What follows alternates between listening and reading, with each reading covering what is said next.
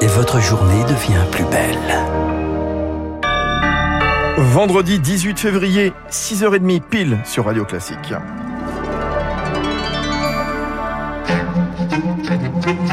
La matinale de Radio Classique avec Fabrice Lundy. Et dans l'actualité ce vendredi matin, Charles Bonner, un parfum de guerre froide dans la guerre ukrainienne. La comparaison est faite par la diplomatie allemande qui reproche à la Russie ses exigences, mais Moscou met en avant des retraits de troupes que les États-Unis assurent ne pas voir. Au contraire, de nouveaux soldats arrivent. Pour éviter un conflit, le secrétaire d'État américain Anthony Blinken propose une rencontre à son homologue russe Sergei Lavrov la semaine prochaine. Seule condition, que la Russie n'attaque pas. Mais pour Nicolas Tenzer, enseignant à Sciences Po, c'est déjà fait. Quand on parle d'attaque contre l'Ukraine, il faut savoir que l'Ukraine est déjà attaquée depuis huit ans, qu'il y a quand même les régions du Donetsk et de Luhansk qui sont déjà occupées par la Russie. Donc on est, euh, je dirais, plutôt sur un scénario d'une offensive croissante que sur un scénario de retrait des forces russes. Je pense que de toute manière, la diplomatie aujourd'hui est totalement impuissante. Euh, je ne vois pas en quoi la Russie pourrait céder du terrain. Euh, et ce n'est pas en essayant de demander à l'Ukraine de faire des concessions supplémentaires qui peuvent arranger les choses. Les Occidentaux, de leur côté, s'entretiennent cet après-midi. Appel à distance entre notamment l'Américain Joe Biden, le Canadien Justin Trudeau, l'Allemand Olaf Scholz et Emmanuel Macron. Le retrait face à l'obstruction. Emmanuel Macron a confirmé hier le départ des troupes du Mali de l'opération Barkhane. La France promet de rester engagée au Sahel aux côtés de ses partenaires, mais plus au Mali. La photo tension avec la junte au pouvoir. Les 2400 militaires partiront donc dans un délai de 4 à 6 mois. Pour Pierre Servant, expert en stratégie militaire, les djihadistes pourraient profiter de ce départ pour planifier des attaques contre les militaires français. Il pourrait y avoir des engins explosifs sur la route, des fausses mobilisations populaires pour bloquer les convois, pour pousser les militaires français à la faute. Tout à coup, 150 euh, villageois avec les banderoles qui ont été préparés. Euh, ça peut être euh, un travail fait en sous-main par les Russes, ça peut être fait par la junte. Donc il y a toute une série d'embûches qui pourront se faire sur les itinéraires. Pierre Servant, auteur également de 50 nuances de guerre chez Robert Laffont. Il est 6h32 sur Radio Classique. La galère ce matin dans les transports parisiens. Appel à la grève des syndicats, mouvement pour des augmentations de salaire très suivies. La RATP appelle à différer les déplacements. En clair, restez chez vous. Bonjour Pierre Collat. Bonjour. Le moyen de transport le plus sûr aujourd'hui, c'est la marche à pied. Oui, si vous voulez être certain d'arriver à destination, ça reste le choix le plus efficace. Aujourd'hui, huit lignes de métro sont complètement fermées. Les autres ne seront ouvertes qu'en heure de pointe et parfois uniquement sur une partie de leur parcours. Seules les lignes automatiques, la 1 et la 14, fonctionneront euh, normalement, mais risquent d'être très vite saturées. Dans les RER, euh, dans les RER A et B gérés par la RATP, trafic très perturbé. Un train sur deux en heure de pointe, un train sur trois en heure creuse.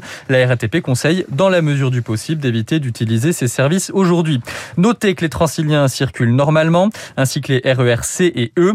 Et beaucoup de Franciliens risquent de se rabattre sur la voiture aujourd'hui, et ça commence déjà à se voir, avec quelques bouchons précoces aux portes de Paris, notamment sur la 1, la 3 et la 6. Pierre Collat, trafic des trains également perturbé à cause de la tempête Eunice. Dans les Hauts-de-France, circulation réduite sur les lignes Paris-Lille, Paris-Amiens et Paris-Beauvais.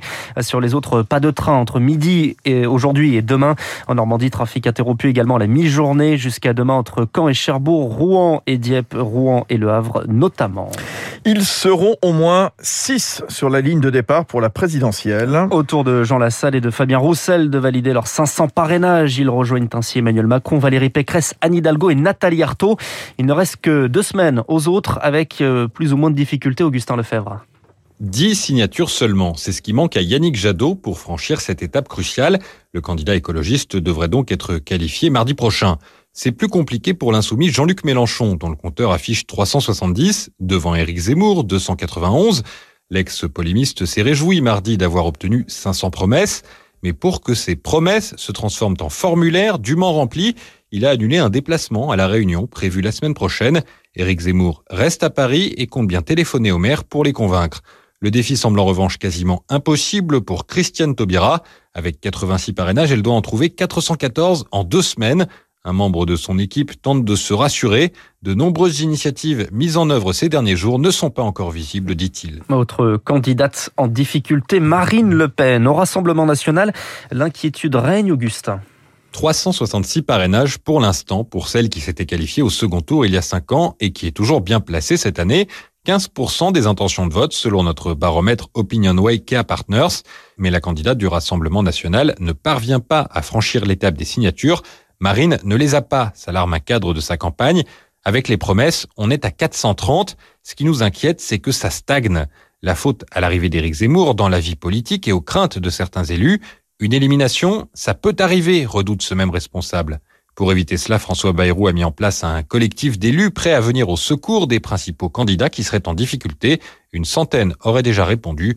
Le président du Modem décidera d'agir ou non dans une semaine. Augustin Lefebvre, les débats de fond et le pouvoir d'achat au cœur de la campagne à gauche. La socialiste Anne Hidalgo veut augmenter le salaire des enseignants à 2300 euros par mois en début de carrière, 4000 à la fin. Son interview dans le Parisien aujourd'hui en France.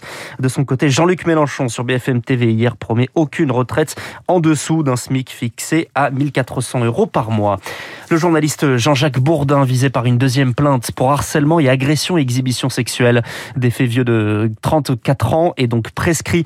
Le journaliste vedette de RMC et BFM TV est déjà écarté de l'antenne depuis une première plainte. Alors on va finir par du sport. Charles Bonner, l'Olympique de Marseille, vainqueur en Conference League. Ouais, c'est la troisième Coupe d'Europe hein, et ça sourit aux Marseillais. Victoire hier euh, soir 3-1 contre le club azéri de Karabag en 16e de finale aller. Match retour jeudi prochain. Et puis nos chances de médaille à Pékin au biathlon, ma start femme à 8h. Pour les hommes, c'est à 10h avec notamment l'inarrêtable Quentin Fillon-Maillet.